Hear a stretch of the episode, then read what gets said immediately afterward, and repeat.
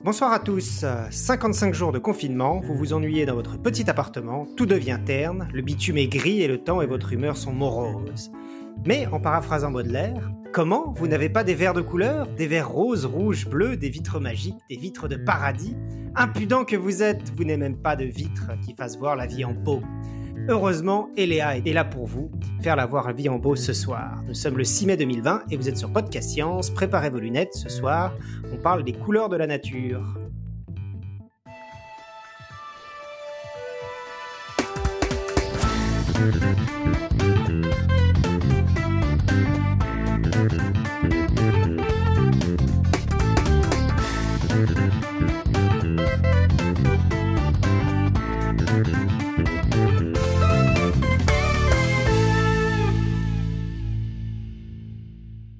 Alors, donc ce soir, euh, nous avons euh, donc moi-même euh, depuis Paris, et puis nous sommes tous confinés. Et donc, Eléa est confinée depuis Strasbourg. Bonsoir tout le monde. Alexa est confinée depuis Los Angeles. Salut tout le monde. Irène est confinée depuis la Corse. Bonsoir tout le monde. Pascal est confiné près de Mulhouse. Bonsoir. Et Cléora depuis près de Perduville en Normandie. Hello à tous. Et donc ce soir, c'est un dossier d'Eléa qui va parler comme d'habitude de, biologie euh, animale. Euh, non, je rigole. tout à fait, tout à fait. Toujours la même chose, elle va parler de plantes, voilà. Et donc elle va nous parler des pigments végétaux. Et du coup, je te laisse la parole le, timing est parfait puisque je vais vous parler de plantes, des trucs verts qu'on ignore tout le temps, mais là en ce moment tout le monde euh, a envie de les voir puisqu'on ne peut pas euh, sortir les voir, donc ça tombe parfaitement bien. Donc euh, les, plantes, toujours les plantes, ces, trucs verts, on, sait qu'ils sont verts, certes, mais ils sont aussi, si on regarde bien, ils sont rouges, ils sont bleus, ils sont violets, ils sont roses, ils sont bruns, ils sont bref tout un tas de couleurs incroyables qui doivent bien venir de quelque part. Et ce qui leur donne les, leurs couleurs c'est ce qu'on appelle les pigments. Donc euh, ce soir, je voulais un peu euh, parcourir un peu ce que c'était qu'un pigment, euh, rappeler ce que c'était qu'une couleur et parler un peu de ces pigments qui donnent les couleurs aux plantes. Alors, Commençons d'abord par essayer de comprendre ce que peut être un pigment. Alors si on regarde juste dans un dictionnaire, on trouvera généralement deux définitions pour un pigment. La première définition, euh, c'est la suivante, c'est substance généralement en poudre fine, insoluble dans des milieux de suspension usuels, utilisée en peinture en raison de ses propriétés optiques, protectrices ou décoratives. Longue définition, euh, la deuxième, c'est plutôt substance qui donne leur couleur externe aux animaux ou aux plantes. Alors, la première, c'est une définition qui est plutôt usuelle et pratique. Effectivement, un pigment, ce qu'on désigne par un pigment, ça peut être un produit qu'on utilise dans l'industrie, dans l'artisanat ou dans la vie quotidienne en tant qu'humain pour juste colorer quelque chose, y compris euh, les fameuses vitres dont parlaient euh, Johan et Baudelaire euh, dans l'introduction. Alors, il est fort probable que dans ce cas-là, ce pigment soit plutôt euh, soit naturel et inerte, par exemple de la poudre provenant d'un caillou, par exemple, euh, pour les non-géologistes euh, que nous sommes, ou d'un minéral pour ceux qui sont un peu plus tatillons avec le mot caillou. Désolée Alexa. et le, pigment peut aussi être complètement artificiel et synthétisé industriellement à partir d'une matière non vivante. Il y a certains pigments qui peuvent même être phosphorescents dans l'industrie. Mais concernant la deuxième définition, ça se rapporterait plutôt à un pigment qu'on appelle biologique, c'est-à-dire qui émane d'un organisme vivant qui lui donne une teinte et cette couleur aussi peut être extraite et utilisée pour d'autres usages. Alors c'est de ces pigments-là que je vais vous parler ce soir et particulièrement chez les plantes qui sont incontestablement les championnes de la production de couleurs dans le monde vivant. Alors pourquoi les feuilles sont vertes, pourquoi est-ce qu'elles changent de couleur en automne, pourquoi est-ce que certaines plantes sont d'autres couleurs que vert, euh, et qu'est-ce qu'on utilisait comme couleur avant d'avoir des peintures en poche chez Castorama? Si toutes ces questions vous intéressent, restez bien jusqu'à la fin de l'épisode. Vous avez vu ce teasing ah, Là, on ne peut pas partir, c'est pas possible. Alors du coup, avant de rentrer euh, plus en détail euh, sur euh, qu'est-ce que c'est qu'un pigment végétal et sur les pigments végétaux, j'aimerais revenir un peu sur le concept juste de couleur. pourquoi est-ce qu'on voit des couleurs? Qu'est-ce que c'est qu'une couleur exactement? Je ne sais pas si vous avez une définition simple de couleur. c'est ce que perçoivent nos, nos yeux. C'est ce que perçoivent nos yeux, ouais, c'est une définition valide. Euh, des idées, les autres? Je pensais à un truc avec les, longueurs d'onde, mais euh, du coup, euh, je vois pas trop comment faire une différence. En fait, j'allais donner une définition de fluorescence, mais c'est de la merde, tu vois. Donc, Et euh, bah, c'est vrai que quand je me suis posé la question, euh, je, n'arrive pas forcément à, me poser de, façon simple qu'est-ce que c'est qu'une couleur. Donc, euh, au risque de faire un peu des rappels de cours de collège, quand on parle de couleur, on parle surtout et avant tout de lumière. Donc, la lumière, c'est un truc qui illumine les objets et qui passe sur et à travers tous les objets qui nous entourent. si on vous a pas encore rabattu les oreilles avec cette phrase, rappelez-vous que la lumière, c'est à la fois une onde qui se propage dans toutes les directions et une particule. Alors, moi, j'ai toujours eu du mal à saisir le concept, euh, clairement, euh, en, tant que biologiste. J'ai beaucoup de difficultés avec l'abstraction en physique. Du coup, je me suis toujours représenté l'onde lumineuse comme un espèce de petit blob, la particule de lumière ou le photon, qui se déplaçait en vibrant à une certaine fréquence. Je sais Alors, pas si image est... C'est drôle, je trouve c'est une super image et j'allais dire, euh, j'allais dire que pour moi, une couleur, ça pourrait être un photon d'une certaine longueur d'onde. Donc c'est pas si loin, tu vois, finalement, de ce que tu dis. Et euh, je trouve qu'imaginer ça comme un petit machin qui vibre à... Ouais, je pense que c'est un peu l'image que pas mal de gens ont. Euh. Voilà, alors je sais pas si toi, euh, Johan, en tant que physicien, tu as une autre image pour te représenter le concept de la lumière est une onde et une particule. Bah, euh, par définition, on peut pas trop. Hein. C'est quelque chose de compliqué de, voir les deux choses à la fois. C'est que parfois elle se comporte comme une onde, mais parfois elle se comporte comme une particule. Donc c'est pareil, il n'y a pas de. Enfin, c'est comme dirait euh, je sais plus qui. Euh, au final, on s'habitue au bout d'un moment et ça nous gêne moins. mais il n'y a pas de, a pas de représentation en fait qui soit qu'on puisse imaginer et qui soit correcte à la fois. Très bien. Donc, dans cette représentation pas correcte que j'ai et que peut-être beaucoup de gens ont, euh, prenons le, petit blob, le photon, euh, qui vibre à une certaine fréquence. Cette fréquence euh, plus ou moins forte, si on la représente sur un, graphique, ça nous donne une courbe oscillante comme un espèce de grand 8 hein, sur laquelle on peut mesurer une longueur d'onde. comme les vibrations sont très petites, la longueur d'onde de la lumière, ça s'exprime en nanomètres, donc un millième de millième de millième de mètre, c'est très petit. Et ces longueurs d'onde, ces, fréquences, on estime que pour un humain, le, spectre de, ces longueurs d'onde que l'on peut voir avec nos yeux, c'est entre 400 et 800 nanomètres ce qui est une toute petite portion des possibilités vibratoires dans la nature. pour des couleurs qui, qui vont globalement de rouge à violet en passant par toutes les couleurs de l'arc-en-ciel. En dessous, on a les infrarouges, au-dessus, on a les ultraviolets, des choses que on ne peut plus vraiment voir avec nos yeux. Il nous faut d'autres outils pour les voir. Alors, la lumière du soleil est blanche par défaut et comprend toutes les longueurs d'onde, mais euh, il y a des lampes, par exemple, qui n'émettent qu'une portion du spectre électromagnétique, euh, les lampes UV, par exemple, euh, qui, vont émettre juste une portion de, cette lumière. Elle émet, donc attention, pour le, Soleil, il émet pas non plus toutes les longueurs d'onde, il émet beaucoup de longueurs d'onde et son maximum est centré sur le spectre visible. Bien sûr. Merci pour cette euh, précision. Donc, donc euh, euh, ça émet dans le spectre visible, effectivement, et la lumière nous paraît blanche, ce qui est le mélange de toutes ces, longueurs d'onde et de tous ces rayonnements. Et toute cette lumière visible, elle nous est accessible grâce à un, organe merveilleux, l'œil, qui est tapissé au fond par une petite couche de récepteurs, donc la rétine, dans laquelle sont encastrées des cellules photoréceptrices, euh, les cônes et les bâtonnets. Je suis sûre que ça vous dit euh, quelque chose.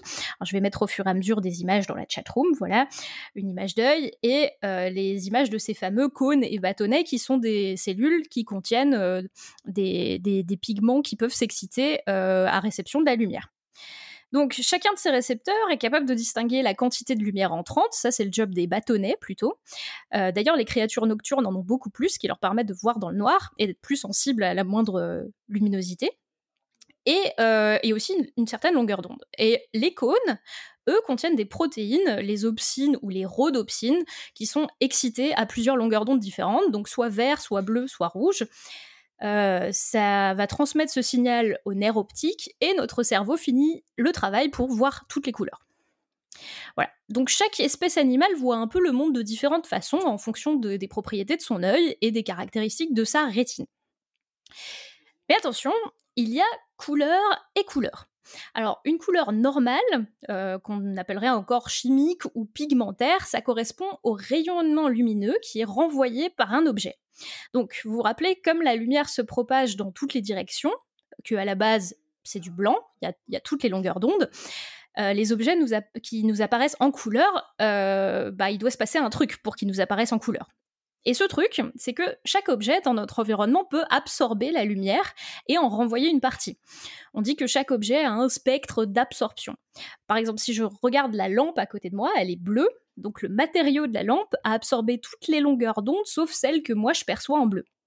Euh, le pouf qui est juste à côté de moi et qui euh, appartient originellement à Pascal en passant, renvoie toutes les longueurs d'onde et donc je le perçois en blanc. Et mon meuble télé qui est noir, lui, absorbe toutes les longueurs d'onde et je le vois en noir. Alors ça c'est pour de la couleur normale. Mais il existe aussi ce qu'on appelle la couleur structurelle, euh, c'est-à-dire que la lumière arrivante va être déviée diffractée euh, par une structure physique et du coup on perçoit l'une des longueurs d'onde déviées plus clairement en fonction de l'angle auquel euh, on, se met. Alors la, diffraction c'est le, phénomène de l'arc-en-ciel en fait. La lumière est éclatée comme dans un prisme quand il pleut et qu'il fait soleil en même temps. On a une question dans la chat room sur euh, est-ce que de Nive, est-ce que est-ce qu'on est sûr que deux personnes voient la même couleur de la même façon? Alors non, effectivement, on n'est pas sûr. Euh, on a, on peut, enfin, on peut juste se placer selon un référentiel, c'est-à-dire qu'un enfant qui va regarder une couleur à qui on va dire le rouge, dans son référentiel, ce truc-là va forcément être rouge.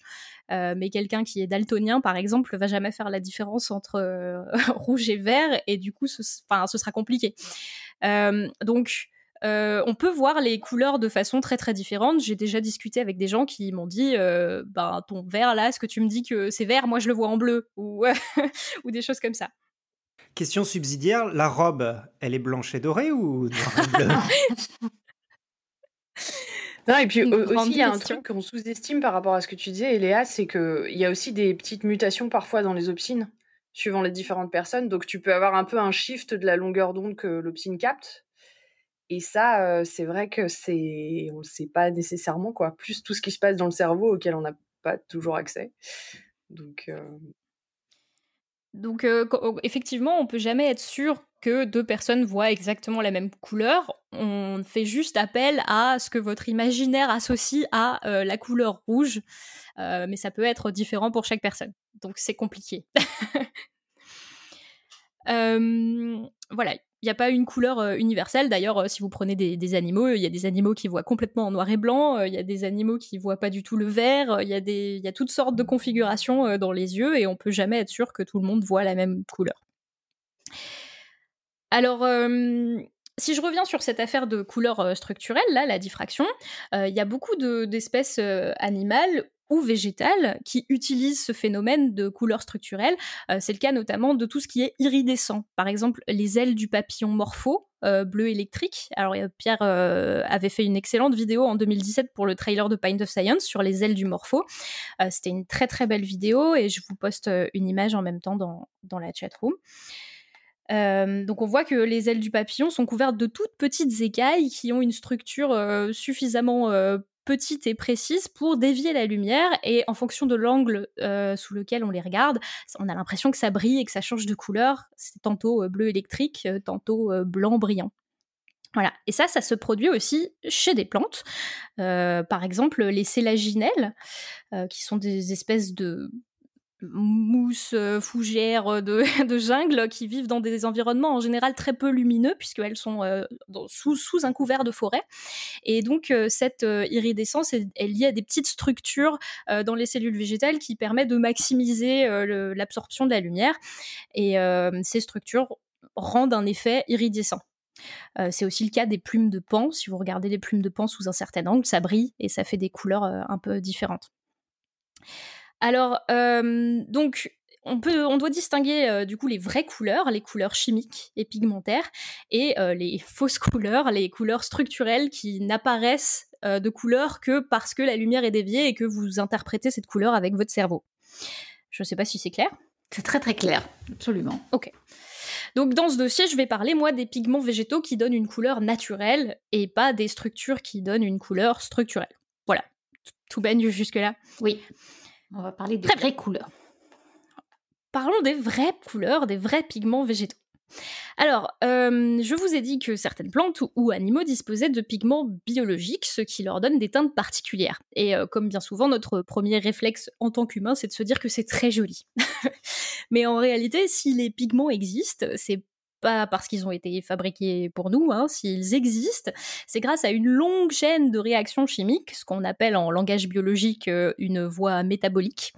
Et si ces voies métaboliques existent, c'est qu'elles sont apparues au cours de l'évolution et qu'elles se sont perfectionnées, etc. Et si on applique une logique darwiniste euh, totalement pure, euh, à défaut d'être totalement utiles, elles, sont, elles n'ont au moins pas provoqué la disparition de l'espèce qui portait ces voies métaboliques, voire elles leur ont peut-être même donné un avantage sélectif donc peut-être qu'elles servent à produire un truc utile pour l'espèce. Ce que je veux dire, c'est que ces couleurs ne doivent pas servir à rien du tout, même si j'aime pas être trop finaliste quand j'explique de la biologie. Alors, il y a un truc que les plantes savent faire et qui leur rend bien service, euh, c'est la photosynthèse. Et pour ça, on a besoin d'un type de pigment particulier qui s'appelle la chlorophylle. La chlorophylle. La chlorophylle. La chlorophylle. Bravo. Buzz, grâce à la chlorophylle. Et c'est pour ça que les plantes sont vertes. Alors, je devrais plutôt dire les chlorophylles, puisqu'il en existe plusieurs sortes. Il existe la chlorophylle A, la chlorophylle B, C1, C2, D et F. Voilà, vous saviez qu'il en existait autant? Non. Moi non. Donc les chlorophylles A et B, euh, c'est la chlorophylle que vous trouverez chez la plupart des plantes et des algues vertes, donc ce qu'on voit en vert le plus souvent. Et les autres, on les retrouve plutôt chez euh, les algues brunes ou les cyanobactéries, qui sont pas des plantes, mais qui font quand même de la photosynthèse. Alors, les détails changent, mais globalement, la structure reste la même. C'est une molécule plane, avec plus ou moins de décoration, au centre de laquelle est piégé un atome de magnésium, et on appelle ça un M, ou en chimie un noyau porphyrique. Euh, c'est quasiment la même structure que l'hème de fer qui est contenu dans l'hémoglobine et qui permet de transporter l'oxygène du sang, sauf que dans l'hème de, l'hémoglobine, euh, c'est du fer au milieu. Est-ce qu'il y a des animaux qui font de la photosynthèse? Alors oui, il y a des animaux qui font de la photosynthèse. Euh, les aplysies, par exemple, c'est des espèces de petits trucs qui sont dans la mer. Mais alors, c'est pas parce qu'ils savent le faire euh, eux-mêmes, c'est pas leur voie métabolique d'origine, c'est parce qu'ils mangent euh, des algues et qu'ils volent leurs organites qui sont capables de faire la photosynthèse. Ça s'appelle de la kleptoplastie. Waouh Ouais. Euh, j'ai pas prévu de photos euh, d'Aplysie, mais si vous cherchez sur, euh, sur internet, vous trouverez des très jolies photos de d'espèces de limaces comme ça qui, qui ont des excroissances avec des, des, des petits des petits chloroplastes verts dedans. Mais du coup, c'est C'est un peu comme si tu mangeais de la salade et que d'un coup, tu étais capable de, de, de, ça. de gagner de l'énergie au soleil, quoi. C'est exactement ça. Ouais, c'est une espèce de symbiose, ouais. D'accord. Alors, j'ai pas décortiqué euh, en détail euh, le, bénéfice les uns pour les autres, hein, mais euh, je, pense que la, la peut tirer des, des, nutriments de, cette photosynthèse qui est réalisée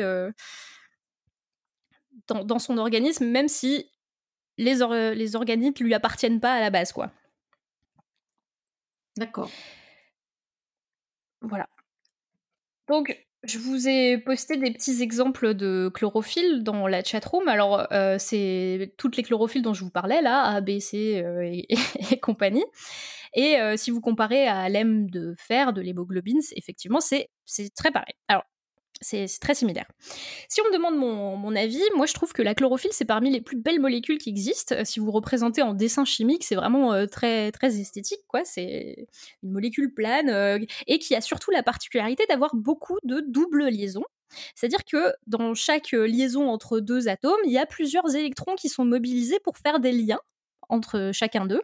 Et ça, dans une molécule, c'est pratique parce que ça permet d'absorber de l'énergie sous la forme d'un électron qui vient de l'extérieur, puis de la restituer après sans changer la forme globale de la molécule ni ses propriétés. Alors, les molécules qui ont des doubles liaisons, comme la chlorophylle, euh, peuvent interagir avec la lumière, l'absorber, et ce sont elles qui donnent de la couleur. D'ailleurs, euh, la chlorophylle, quand elle est trop chargée en énergie, elle peut émettre une fluorescence rouge euh, et se décharger de, son énergie vers d'autres molécules. je vous mets aussi des photos de, chlorophylle lorsqu'elle est éclairée à la lumière ultraviolette, ça fait une, fluorescence rouge. Donc ça passe de vert à rouge. C'est très, très perturbant la première fois qu'on voit mmh. ça. voilà. Donc cette chlorophylle, elle a une particularité particulière, c'est qu'elle est, elle est capable d'absorber de la lumière. Et si on se penche sur son spectre d'absorption, c'est-à-dire les fréquences lumineuses qu'elle est capable d'absorber, on se rend compte que elle est capable d'absorber dans le bleu et dans le rouge, mais pas dans le vert. Et ce trou vert, du coup, ce trou vert, entre guillemets, c'est ce que vous percevez de vos plantes vertes ou lors d'une balade en forêt. C'est pour ça que les plantes vous apparaissent vertes. Elles absorbent le bleu et le rouge, mais pas le vert. Voilà. Donc, juste pour replacer où existe ce pigment, la chlorophylle, c'est contenu dans un petit compartiment, on appelle ça un organite, qui s'appelle le chloroplaste, donc un plaste, un compartiment qui contient la chlorophylle. Et ça, c'est une véritable petite usine de production euh, d'énergie organique à partir de l'énergie lumineuse. Donc je ne vais pas vous détailler la photosynthèse dans ce dossier, mais par contre, je reviendrai faire un épisode complet là-dessus parce que c'est quand même euh, assez fascinant la photosynthèse. Et euh, mais voilà, la chlorophylle, ça sert surtout à faire la photosynthèse. Alors, il faut pas croire que parce que la chlorophylle n'absorbe pas dans le verre, le verre ne sert à rien. Non, pas du tout. Il y a d'autres pigments qui contribuent à la photosynthèse et qui absorbent d'autres longueurs d'onde. Euh, je pense notamment à la famille euh, des quinones qui aident aussi, alors c'est de couleur plutôt rouge, et les caroténoïdes. Normalement, si vous suivez, vous devriez juste, grâce au nom, pouvoir me donner la couleur du pigment caroténoïde. Orange. Orange. La carotte. Oui rouge-orange, comme dans la carotte exactement. Donc les caroténoïdes, c'est une famille de molécules dont la structure est, une longue chaîne carbonée avec plein de ces doubles liaisons, comme on les aime bien. Ce qui fait qu'elles aussi, elles sont capables d'absorber une partie du spectre lumineux et qu'on les voit en couleur. Donc elles jouent aussi un rôle dans la photosynthèse, puisqu'elles vont absorber l'excédent d'énergie que la chlorophylle ne peut pas absorber. Euh, et euh, les carotènes sont contenus soit dans le chloroplaste, soit dans d'autres compartiments qu'on appelle les chromoplastes. Euh, c'est un chloroplaste qui se, serait transformé pour contenir des pigments autres que la chlorophylle. Parce que une des forces des plantes, c'est de pouvoir réassigner ces organites internes et de leur donner des différents rôles selon les circonstances. là encore, je vais pas m'étendre sur le processus, mais ça vous rappelle à quel point les plantes, c'est dingue. oui. Oui. Vous êtes convaincu maintenant. Oui. Ah, alors, euh, oui. euh, les carottes pose une question, Eléa. Et les carottes mauves? Et les carottes mauves ont d'autres pigments que les caroténoïdes. Je vais y venir. Et les patates douces Et les patates douces aussi. Vu non, mais vu qu'elles sont oranges. Euh, les patates douces ont des caroténoïdes, du coup, euh, c'est orange. Et euh, les caroténoïdes n'existent pas que chez les plantes non plus, d'ailleurs. Genre la lutéine, c'est ce qui donne la couleur jaune au jaune d'œuf, c'est un caroténoïde. Enfin, dans la famille des caroténoïdes. donc, les caroténoïdes, c'est une assez grande famille de molécules. Hein. en vrac, dedans, vous allez trouver des trucs qui ont des noms comme les lycopènes, ce qui donne la couleur au poivron, rouge, ou la zéaxanthine qui va donner la couleur jaune du maïs, et bien sûr le bêta-carotène qui va donner la couleur orange de la carotte.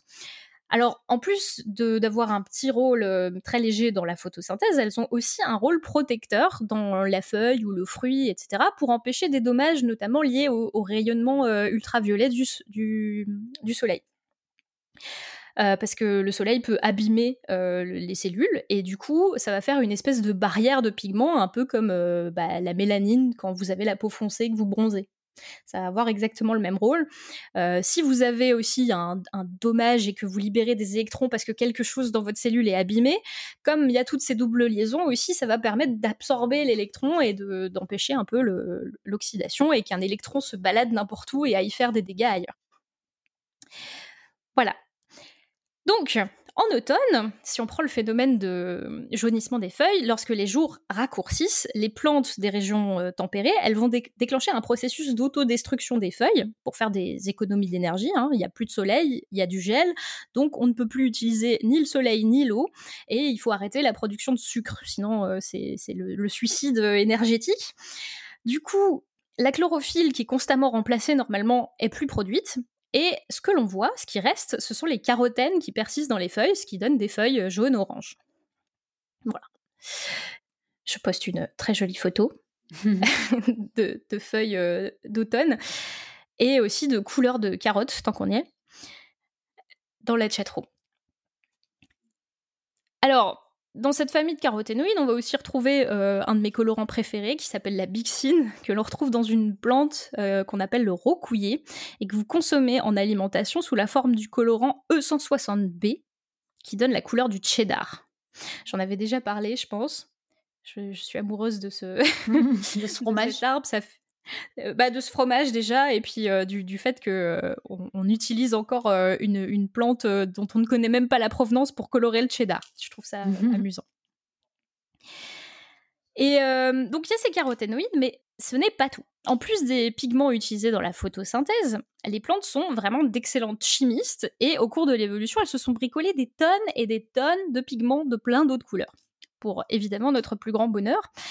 Euh, donc, à part aux rayons vert et orange, c'est dans la famille des flavonoïdes que l'on retrouve le plus de variétés de couleurs, euh, puisqu'on a à peu près toutes les autres qu'on pourrait imaginer euh, rose, bleu, violet, pourpre, bordeaux, ce que vous voulez.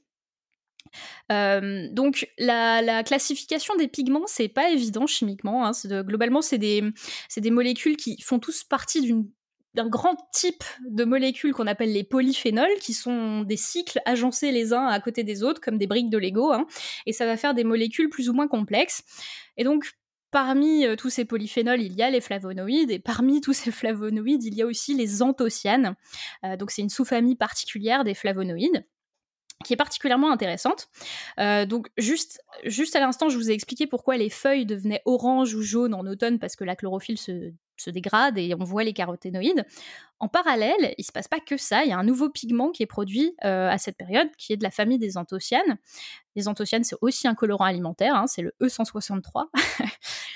Et euh, dans cette famille des anthocyanoïdes, il y a des couleurs euh, rouges ou plus sombres euh, qui, vont arriver à cette période-là. Donc, si vous voyez des feuilles rouges, c'est parce que en même temps, il y a de la production d'anthocyanes, en même temps que la dégradation de la chlorophylle et que la persistance de, des carotènes.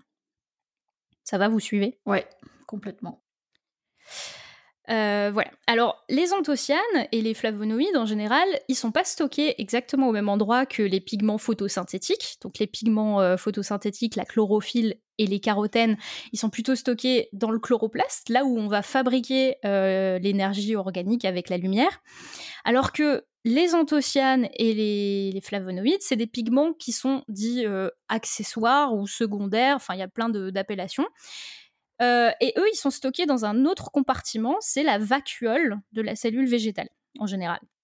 Alors la, vacuole, c'est un compartiment liquide dans, la plante, c'est une grosse poche d'eau, un gros sac poubelle euh, qui contient de l'eau, euh, qui peut se, gonfler ou se dégonfler en fonction de la quantité d'eau ou de la pression à, l'intérieur. Et son, son, remplissage en eau, c'est par exemple une des forces qui permet l'allongement de la cellule végétale et la croissance de la plante. Mais c'est aussi un compartiment qui fonctionne un peu comme une poubelle et on y met tous les composés euh, un peu toxiques de la plante ou les composés de, défense que, la plante doit mettre quelque part pour ne pas que, que ça l'empêche de fonctionner. Et donc c'est dans cette vacuole qu'on va trouver euh, ce type de molécules. Alors, euh, juste pour revenir rapidement sur le, concept du rouge, je ne sais pas si vous avez remarqué, mais à certains endroits, il y a des forêts qui sont plus rouges que d'autres forêts. Je sais pas mmh. si vous avez remarqué ça. Ouais. Genre aux États-Unis, euh, il y a souvent plus de floraisons qui sont euh, de, pas de floraison du tout, c'est pas ce que je veux dire, c'est l'inverse. Euh, plus de mmh, jaunissement de, de, forêt qui deviennent très rouges vifs. À Tchernobyl aussi. Ouais, à Tchernobyl aussi. Tu vas souvent en vacances, toi, à Tchernobyl Maintenant, bah, c'est pas mal, il n'y a pas grand monde. Hein ah ouais, j'imagine. On se marche pas sur les pieds. Hein. Je trouvais que tu étais un peu bizarre ces temps-ci, Joanne. on, a, on a souvent, euh, on a souvent euh, cette, image de ouais, des grands champs canadiens là, avec les érables qui sont rouges vifs, alors qu'en Europe, les, les érables sont plutôt jaunes, oranges comme ça, et ça tend rarement vers le rouge, à part si on a importé une variété d'un arbre qui vient d'un autre continent. Et en fait, j'ai cherché une explication et il semblerait que la, couleur rouge vif de ces feuilles, c'est moins perceptible par les insectes. qui sont susceptibles de, de, ravager la feuille et de venir siphonner la matière organique avant que la feuille soit tombée. Hmm. Et du coup, le, rouge serait peut-être un avantage dans certaines régions. Et en fait, l'hypothèse, c'est que après les premières, euh, enfin après les dernières glaciations en Europe, euh, les insectes qui étaient susceptibles d'abîmer les arbres de cette façon ont disparu à cause de la glaciation. Et du coup, qu'en Europe, où on a subi ces, glaciations, euh, les, arbres auraient perdu la synthèse de ce pigment rouge alors que sur le continent américain, la cohabitation entre ces insectes et ces arbres euh, serait restée et aurait maintenu du coup une pression de sélection qui fait qu'ils conservent la couleur rouge. Voilà. Donc c'est encore débattu, hein, c'est pas une certitude, mais euh, j'ai trouvé cette explication parce que c'est une question que je me posais depuis longtemps. Et ma foi, ça, tiendrait à la route. Je ne sais pas si c'est toute l'histoire, mais, mais c'était une anecdote que je voulais partager. Euh, donc il y a une question de dessinateur et des plantes qui polarisent la lumière, c'est un rapport avec les plantes qui ont des couleurs. Alors, je crois que euh, tu parles de des plantes euh, justement que si tu les regardes sous un certain angle, ça fait une certaine lumière iridescente. Du coup, c'est pas tout à fait la même chose. C'est une couleur structurelle. C'est ce que ce dont je parlais au début de l'émission. Je ne sais pas si tu étais arrivé. Euh, et, du coup, ce n'est pas de la vraie couleur, c'est de la fausse couleur, euh, de la couleur euh, perçue et pas de la vraie couleur chimique. Voilà. Alors la polarisation, c'est pas exactement quand tu tournes la tête, c'est une des, c'est une des propriétés de, de, l'onde lumineuse qui t'arrive sur toi que tu ne perçois pas avec tes yeux et donc que tu peux percevoir qu'avec des instruments qui te permettent de détecter la, la polarisation. C'est en gros une histoire d'orientation de l'onde lumineuse qui t'arrive sur toi. Et toi, tu ne peux détecter que son intensité et son spectre, tu peux pas détecter forcément son orientation.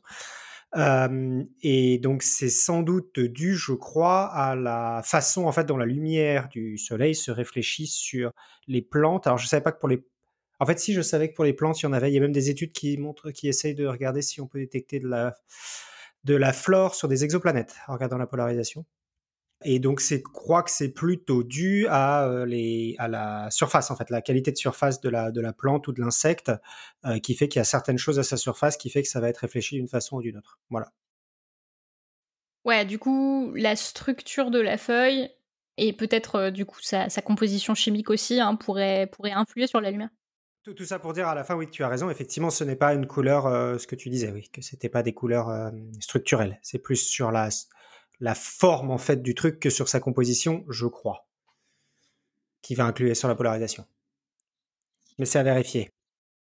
Alors, euh, pour revenir sur euh, notre famille des flavonoïdes et des anthocyanes, c'est aussi des molécules qui ont la propriété de changer de couleur en fonction du pH, donc de l'acidité du milieu, parce que euh, c'est des molécules qui sont en, équilibre avec, entre différentes formes qui, varient selon le pH et l'acidité. Alors, euh, c'est grâce à ça qu'on peut faire la très très célèbre expérience du chou rouge que vous avez peut-être déjà tenté euh, au collège. Euh, donc il y a une excellente vidéo de Tania Louis qui propose cette expérience dans le détail. Si vous la cherchez, je mettrai la vidéo YouTube dans les liens d'émission. Mais euh, si vous faites du jus de chou rouge et que vous mettez euh, soit du bicarbonate euh, du coup pour alcaliniser le milieu, soit du citron ou du vinaigre pour acidifier le milieu, vous allez passer par toutes les teintes allant du rose fluo au bleu globalement sur votre chou rouge. Et donc c'est un test d'acidité très facile à mettre en œuvre. Alors c'est aussi grâce à ces pigments-là que, euh, je ne sais pas si vous l'avez déjà vu, mais le, thé du pois bleu, euh, le pois bleu c'est une plante qui s'appelle Clitoria ternatea, la fleur clitoris là, donc j'ai sûrement dû vous parler déjà. Et euh, on fait un thé en Asie avec ça et ça change de couleur si on rajoute du citron dedans. pareil, j'ai une petite vidéo sur la chaîne qu'on peut vous mettre dans la chat room si quelqu'un veut bien copier-coller. Euh, et donc ça change de couleur et c'est encore grâce à ça que euh, on peut trouver des nuances dans les fleurs d'hortensia en fonction de la composition du sol, son acidité et aussi s'il y a deux trois métaux qui traînent comme l'aluminium ou le fer qui peuvent jouer dans la couleur. Euh, ça va d'un bleu très très profond à un rose très très flashy et je suis sûre que vous vous êtes déjà demandé si c'était des variétés différentes d'hortensia ou pas. Mmh. En, fait, en fait, non, c'est la même plante, c'est juste qu'on peut impacter euh, leur couleur en fonction de la composition du sol. C'est beau, hein Ouais, ouais. Voilà. Donc dans cette famille, il y a vraiment une large, large, large variété de, molécules et elles portent souvent des noms euh, qui sont associés à leur plante d'origine. D'ailleurs, on peut essayer de faire un jeu euh, en essayant de savoir d'où vient quel pigment. Par exemple, si je vous dis la pétunidine. Du pétunia. Bravo. Voilà, c'est la couleur qui vient du pétunia, donc qui donne le, bleu-violet là du pétunia. La malvidine. Des Maldives. Mauve. la mauve, bravo, euh, de la famille des malvacées, donc la malvidine.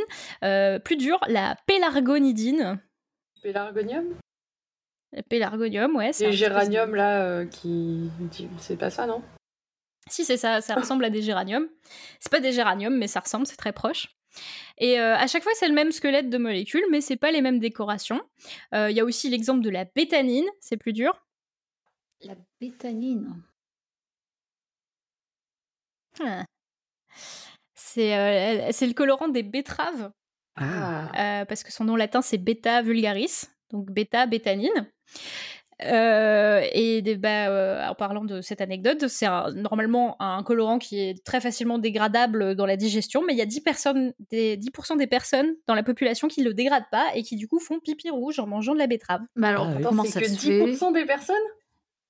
Apparemment. Ah, toi, tu dois faire pipi rouge. Hein. Moi, non, mais je connais des gens, oui. mais alors, mais ça vient de quoi? Pourquoi il y a des gens qui le dégradent et des gens qui ne le dégradent pas? Euh, c'est, si tu as une enzyme euh, digestive qui te permet de le faire ou pas, c'est un facteur génétique, quoi. Ah. C'est grave? Non, c'est pas grave, a priori. Moi, je fais pas pipi rouge. eh ben, c'est pas grave, tant mieux pour toi. Mais euh, ouais, j'ai trouvé une fourchette de 10 à 14% des gens euh, qui font pipi rouge. Donc si vous faites pipi rouge dehors, ne vous sentez pas seul. Il y a d'autres personnes qui, sont dans votre cas. Ça arrive et c'est normal. Moi par contre, ça sent mauvais quand je mange des asperges. Oui, ça c'est tout le monde. ça c'est tout le monde. Non, mais par contre, il y a des gens qui ne le sentent pas en revanche. Oui, ah. c'est vrai. Mm, mm. On, pourra faire euh, une émission un jour sur euh, les plantes diurétiques et l'odeur de l'asperge, si vous voulez. L'ananas, euh, voilà. Mais... De quoi l'ananas? Vous n'avez jamais entendu parler de ça?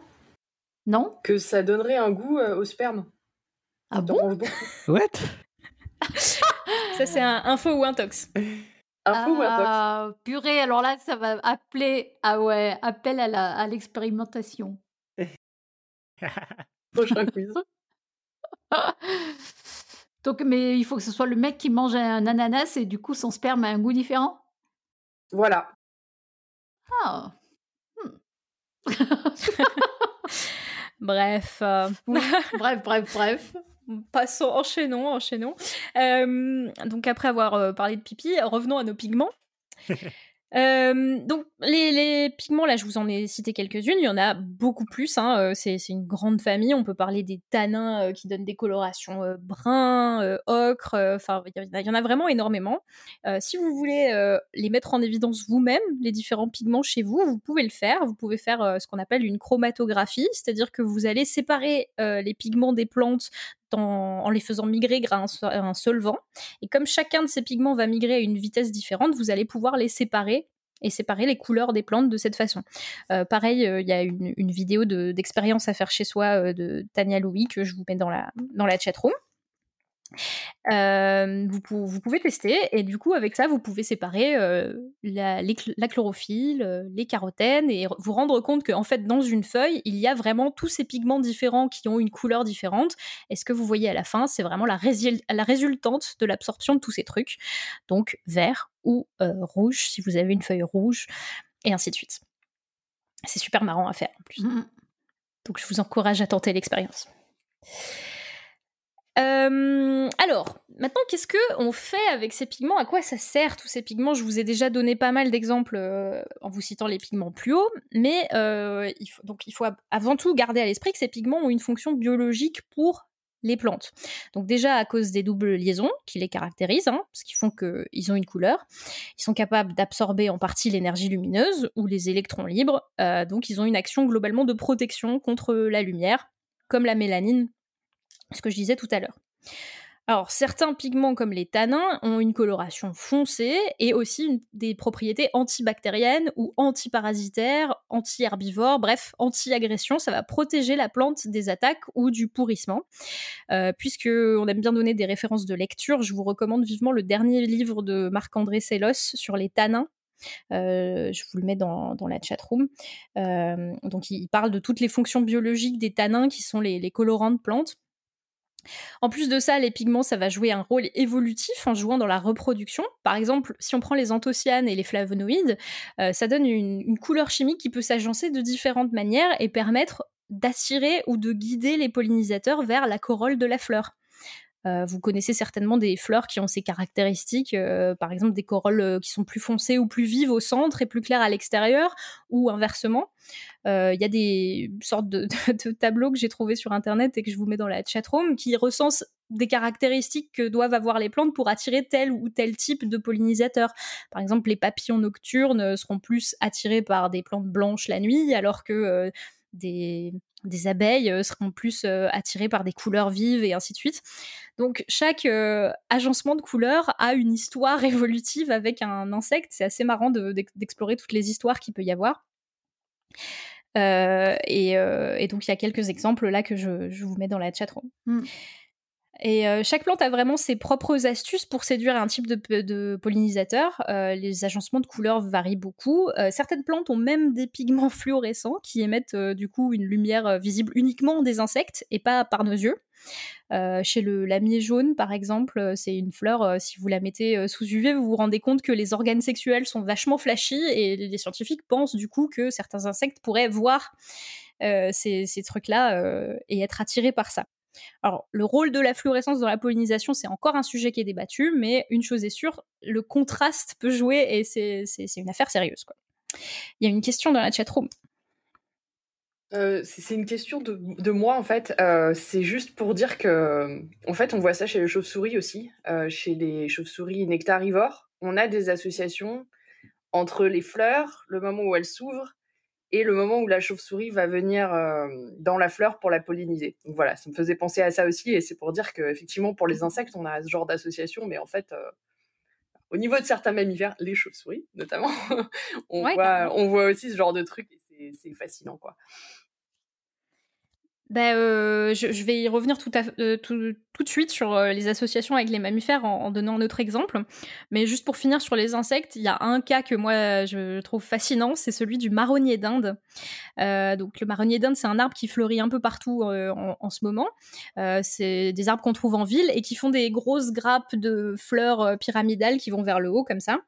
Alors attention, il ne faut pas confondre le marronnier d'Inde avec euh, le châtaignier qui fait des châtaignes, parce que souvent il y a des intoxications alimentaires avec les gens qui mangent des marrons de marronnier d'Inde. En fait, c'est c'est pas des marrons comestibles. Voilà, je... vous avez le, petit euh, avertissement. Mais euh, enfin, ces fleurs-là, qui sont très caractéristiques, chaque fleur de cette grappe expose ce qu'on appelle un guide floral, donc une espèce de piste d'atterrissage pour les insectes, qui est jaune, qui est très visible par les insectes. Et une fois que la fleur est pollinisée, ce guide devient rouge et du coup, ça passe dans le champ invisible de l'insecte, et donc euh, bah, l'insecte sait laquelle il doit aller polliniser ou, pas. Voilà. Génial. Ouais, c'est cool, hein. Donc, euh, et les marronniers roses, euh, pour te répondre, du coup, c'est une autre variété qui a été sélectionnée du coup pour que les fleurs soient roses. Et je suis pas sûre que la nuance de la fleur soit marche pareil. Ça doit pas marcher, ouais. Mais je, je, je, suis pas sûre. Mais il y a, y, a, sûrement un truc similaire. C'est peut-être moins nuancé. Et comme c'est une variété euh, horticole, j'imagine qu'on a moins besoin euh, de se faire chier à savoir si c'est pollinisé ou pas par des insectes naturellement, puisque... Il y a des choses comme ça pour nous qui... qui genre disparaissent? Mais en fait, c'est pas qu'elle disparaît pour lui, c'est juste qu'elle doit changer de couleur en fait. Mais je sais rien. Oui, ça change de couleur. Euh, tu produis un, nouveau pigment du coup, et euh, bah encore une fois, c'est une interprétation. Hein, euh, enfin, on, voit une, enfin, une relation de cause à effet, c'est-à-dire que c'est pollinisé, ça devient rouge, et les scientifiques l'interprètent comme comme c'est plus dans le champ visible de l'insecte, bah du coup, ça doit aider les les insectes à être guidés par des nouvelles plantes, quoi on peut faire des, expériences montrant ça si euh, effectivement les insectes ont une préférence pour euh, les, guides floraux jaunes ou rouges. Euh, Oui, enfin, c'est un peu bizarre de dire ça comme ça parce que les, les, objets ne deviennent pas invisibles si leur maximum d'émissions sortent de ton champ visible, en gros. Enfin, c'est pas. Oui, enfin, c'est. En gros, ils deviennent. Au bout d'un moment, ils deviennent euh, noirs, en gros, quoi, c'est ça. C'est-à-dire que oui, toi, ça, quand c'est noir, c'est-à-dire qu'ils n'émettent euh, pas dans le. Ouais mais euh, mais ils deviennent pas genre ils disparaissent pas quoi tu vois enfin, tu les vois toujours c'est comme Si, si, tu si tu as le choix entre deux rues euh, dans au, milieu du Vietnam voilà tu as une rue très éclairée avec beaucoup de lumière et une ruelle très sombre qui que euh, dans laquelle tu ne vois rien. Tu vas peut-être t'engager plus facilement dans la dans dans l'avenue éclairée que dans, l'avenue très sombre. Parce que tu sais à quoi t'attendre quoi bah, c'est plus visible. Oui, mais c'est comme aussi dans le, le règne animal, les, les, mâles qui sont plus colorés que les femelles, non? C'est pas un peu le même principe? Euh, il doit y avoir de ça. Euh, après, je, ne sais pas si les insectes ont des appréciations esthétiques euh, particulières, mais, mais voilà, il y, a, y a du fait que dans ton champ de vision, un truc brille plus et tu vas être plus attiré par ça et ton attention va être plus focalisée sur un truc entre guillemets visible un truc qui ne, qui ne sort pas du lot, quoi. Euh, ce qui doit être à peu près le même phénomène que quand on regarde un paysage de plantes et que tout ce qu'on voit c'est le petit singe dans la forêt et pas toutes les plantes autour, quoi. Parce qu'il ressort du paysage, quoi. voilà, grosso modo. Alors, euh, les, pigments, si on continue dans cette logique-là, ça s'applique aussi aux fruits. Hein. De la même façon, ça va permettre d'attirer des animaux pour euh, être mangés et euh, dont les graines doivent être dispersées. Il y a un exemple que j'aimerais vous citer parce que je le trouve vraiment incroyable, c'est le cas des fruits de l'arbre du voyageur. Vous savez, c'est l'espèce de palmier plat assez emblématique qu'on voit en Asie souvent. ça fait des, des, fans de palmiers comme ça qui font un éventail euh, je sais plus si j'ai une photo. Non, j'ai pas, pas prévu de photo de, l'arbre. Vous pouvez chercher sur euh, internet. Son nom c'est Ravenala euh, Madagascar madagascariensis. Faut que je le dise correctement. Et, euh, et donc c'est l'arbre du voyageur et ses fruits sont bleus, bleus mais bleu fluo. Ce qui est assez incroyable. Je vous mets une photo dans la chatroom. Donc ça fait des, des cosses avec des grains bleus. Et euh, bah, en ah, c'est beau. Ah ouais. Ouais. Ces, fruits-là sont mangés par euh, une espèce de lémurien euh, qui les consomme et qui vont disperser les graines. Et en fait, ces lémuriens ne voient apparemment ni, enfin, ne voient que le bleu et le jaune, mais pas le vert et le rouge.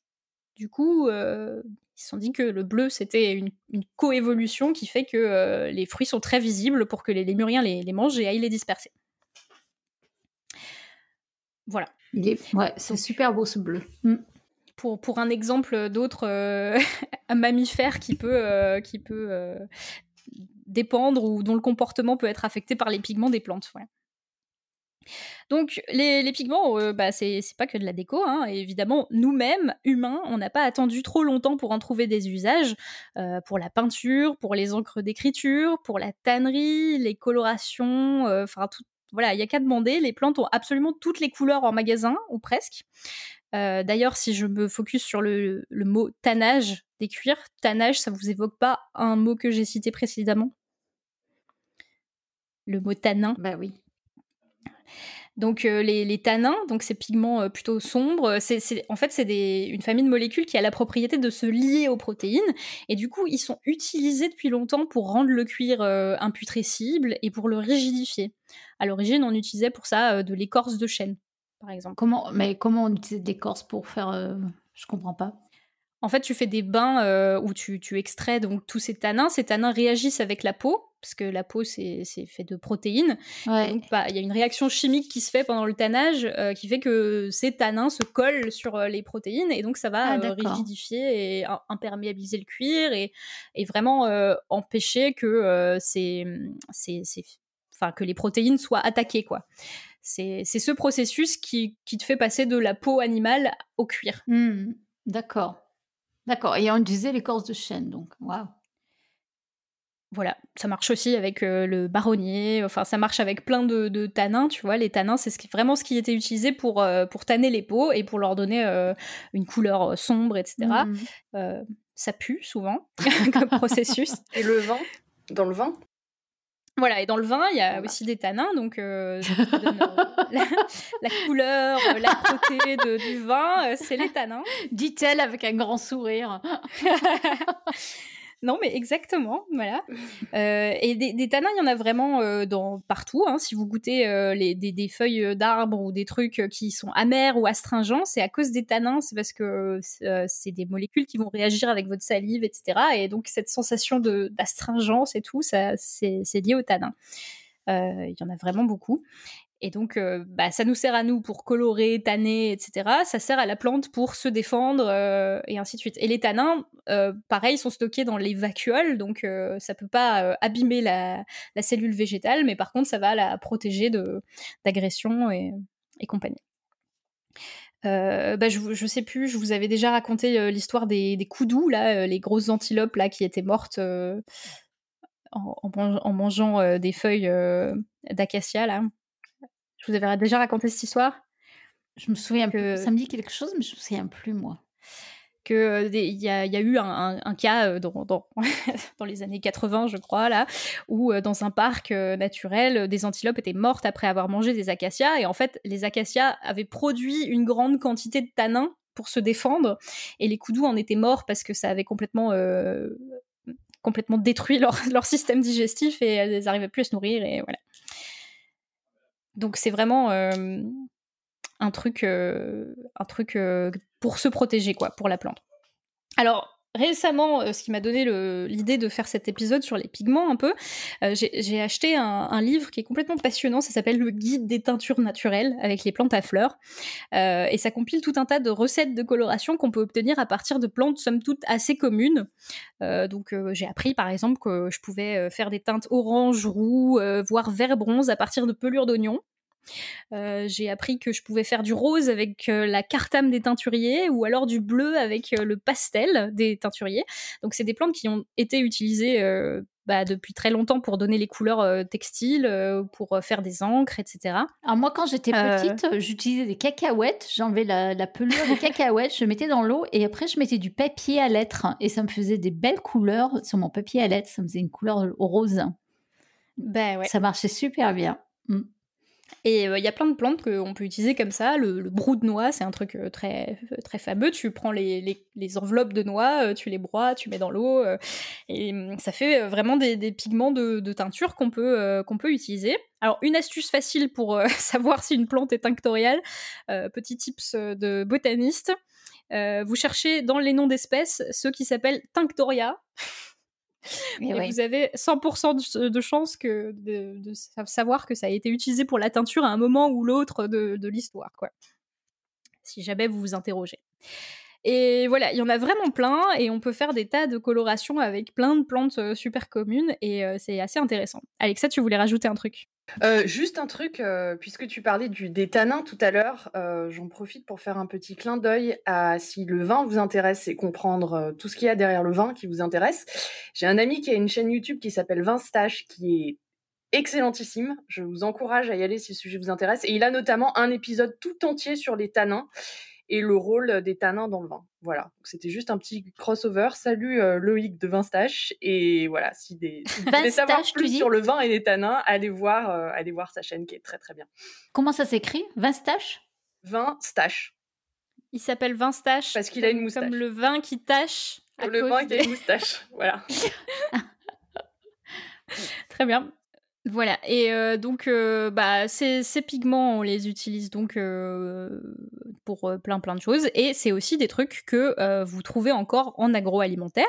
Alors la plupart du temps, c'est des dérivés de synthèse, c'est-à-dire qu'on a reproduit la molécule qui venait à l'origine d'une plante pour faire de la teinture, mais les additifs alimentaires que vous, que vous mangez, les colorants, ça vient souvent à l'origine d'une plante, et donc vous en avez toute une collection, je vais pas tous vous les faire, mais E100 par exemple, c'est les donc c'est ce qui vient de, du curcuma. Euh, le E160 euh, A, B, C, D, ce que vous voulez, c'est toute la clique des carotènes, etc. Euh, la bétanine dont je vous parlais, c'est le E162, et ainsi de suite. Donc voilà. Tout ça pour, pour vous dire que les pigments, du coup, ça donne un peu de couleur dans nos vies, mais ça donne aussi de la couleur à nos assiettes, à nos objets et à tout ce que tout ce qu'on peut utiliser dans, dans, le monde. Et bah, voilà, je voulais partager ça avec vous ce soir et je pense que je vais m'arrêter là. Passionnant, absolument passionnant. Je ne sais pas s'il y a eu des questions dans la chatroom. Euh, moi, j'en ai pas vu, mais. Oui, ça a relayé petit à petit. Il y a une discussion sur le bleu à la fin. Mais... Ouais, il y a une discussion sur le bleu. Alors le bleu, c'est effectivement un peu plus rare que le reste des couleurs dans le règne végétal, en tout cas. C'est très difficile d'obtenir du bleu parce qu'il faut vraiment des voies de biosynthèse précises. je ne sais pas si vous connaissez cette légende de la rose bleue. Non. Il y, a des gens qui, ça fait des années, ils essayent d'obtenir des roses bleues, c'est leur objectif. Et en fait, il faut remettre une par une toutes les enzymes qui sont dans la voie métabolique qui permet de faire un pigment bleu. Et ben, c'est pas encore. Euh, c'est pas encore. Euh, tout à fait au point, mais voilà, il y a des gens qui, qui, qui travaillent. Et donc pour la question sur le, la cochenille, par exemple, quelqu'un demandait le rouge cochenille. Le rouge cochenille, c'est un insecte en fait qui est, qui est broyé pour faire de la poudre et qui effectivement fait du rouge. Et le bleu de tartrazine, c'est pas une plante non plus, il me semble. Je, vais, je vais vérifier tout de suite, mais il, il, me semble que ça vient plutôt d'un minéral. Je sais plus si, je sais pas si vous savez. Non. Non. Mais le ça fait penser à tartre hein, quand même, effectivement. Donc, euh, ouais. Voilà. En, tout cas, c'est pas des, des colorants, euh, des colorants d'origine végétale. Ouais. ouais. Euh, quoi d'autre? Est-ce qu'il y avait d'autres questions? Non, j'ai pas, j'ai pas trop suivi en parallèle le, la chatroom. J'étais, j'étais trop concentrée. Moi, j'avais en tête que chez les animaux, le bleu, c'était vachement des couleurs structurelles, non, justement? Peut-être que je me trompe, mais tu parlais du morpho bleu, justement, et ça va bien dans cette idée-là. Euh. Oui, le bleu, c'est souvent structurel parce que bah, je pense que c'est plus facile d'avoir du bleu euh, structurellement. Euh, d'ailleurs, je pense que c'est la même chose avec les, la couleur des yeux. Ceux qui ont les yeux bleus, c'est de l'absence de mélanine et du coup, ça, ça rend du bleu, mais il n'y a pas de pigment bleu à proprement dit. Donc, euh, ouais, le bleu, il n'y a, que certaines plantes qui peuvent le faire. Euh, je ne sais pas si vous connaissez le pavot bleu de l'Himalaya, j'ai pas de photo, mais c'est magnifique. Mmh. Euh, ça fait vraiment des fleurs d'un bleu incroyable. je vais essayer de vous trouver une image. Et donc, ouais, il y en a quelques-unes, mais les, plantes sont les seules à le faire parce que bah, c'est les, les meilleurs chimistes du monde, voilà, que voulez-vous. mais ouais, encore une chose que les plantes font mieux. Enfin, les plantes, elles font pas pipi rouge. Les plantes font pas pipi rouge, non. Alors, euh, il y a quelqu'un qui demande sur le bleu de Gued. Le bleu de Gued, c'est une couleur qu'on donne aux pastels des teinturiers, justement. Donc ça, ça vient d'une plante pour répondre à qu'est-ce que c'est le bleu de Gued. Euh, donc si vous cherchez sur internet, il y a plein de colorants qui ont des noms de, euh, de, gens ou de régions, euh, le bleu de tel endroit, le rouge de tel endroit, etc. On ne sait pas toujours à quoi ça se réfère, mais il y a beaucoup de trucs qui viennent quand même de, plantes et qui sont utilisés depuis assez longtemps et Enfin, il y, a même des labos qui sont spécialisés dans le fait de tester les pigments. maintenant, ils font ça avec les lichens aussi. On peut faire de la coloration avec les lichens. Ils peuvent faire ça avec les champignons. Euh, et il y a, y a, plein de recettes. C'est toute une science, en fait, la coloration avec euh, les pigments végétaux. Et c'est vraiment assez passionnant. Eh ben, superbe. Ouais, c'est super chouette. Eh ben, merci beaucoup euh, pour cette très chouette émission. Moi, ça m'a plu. Ouais. Jolie couleur. Oui. Ça fait rêver, je trouve. Est-ce que... Toutes ces couleurs. Oui. Est-ce que tu peux nous rappeler le quiz du moment, Irène? Oui. Alors, le quiz du moment, c'est, et euh, on attend effectivement en plus vos euh, rapports d'expertise, vos expériences, c'est la force d'un muscle est-elle proportionnelle à sa taille? Donc, est-ce qu'il s'agit d'une info ou d'une intox? Et vous le comprenez comme vous voulez. Hein. La force d'un muscle est proportionnelle à sa taille. Merci bien. Est-ce que tu as préparé une citation, Léa? Oui, Alors, euh, bon, j'avoue que ma technique pour trouver des citations, euh, c'est de chercher euh, citations associées au thème de mon épisode. je, révèle ce secret. du coup, c'est un scandale. C'est un scandale. Moi, je pensais que tu avais lu toutes les œuvres de ce monsieur. Non, non, non. J'ai juste pris une citation honteusement sur euh, Internet parce que j'étais en retard. Euh, du coup, mais par contre, on peut la méditer ensemble. C'est pour euh, me racheter. Ah. La citation est la suivante. Il n'y a pas un brin d'herbe, il n'y a pas une couleur dans ce monde qui ne soit faite pour nous réjouir. Oh, que c'est beau. C'est de Jean Calvin, et euh, si vous voulez un peu de, philosophie de comptoir autour de ça, je pense que cette citation évoque le fait que euh, chaque couleur que nous verrons à la fin de ce confinement sera un régal pour tous nos sens. Vive la beauté du monde. Après, Jean Calvin, c'était pas le mec le plus euh, fou du monde. Ah, bah, je pense pas, hein. non, mais bon, voilà. C'est poétique. Plutôt austère dans l'idée. Hors de hein. contexte, là, j'ai envie d'être d'accord avec lui sur cette phrase. ouais, non, c'est vrai. Mmh. Euh, voilà, j'ai pas parlé de, j'ai pas parlé de mmh, toute la domestication et toute l'hybridation pour obtenir des couleurs, mais euh, je propose de revenir sur ce sujet euh, dans un autre épisode. Les pigments de... Le retour de la vengeance des pigments. Ouais. la synthèse des pigments, ça pourrait être cool. Eh ben, merci beaucoup, Eléa. on espère que vous avez apprécié cet épisode et qu'on a réussi à vous faire voir la vie en plus beau. Prenez soin de vous, restez chez vous. On se retrouve la semaine prochaine et d'ici là, que servir la science soit votre joie.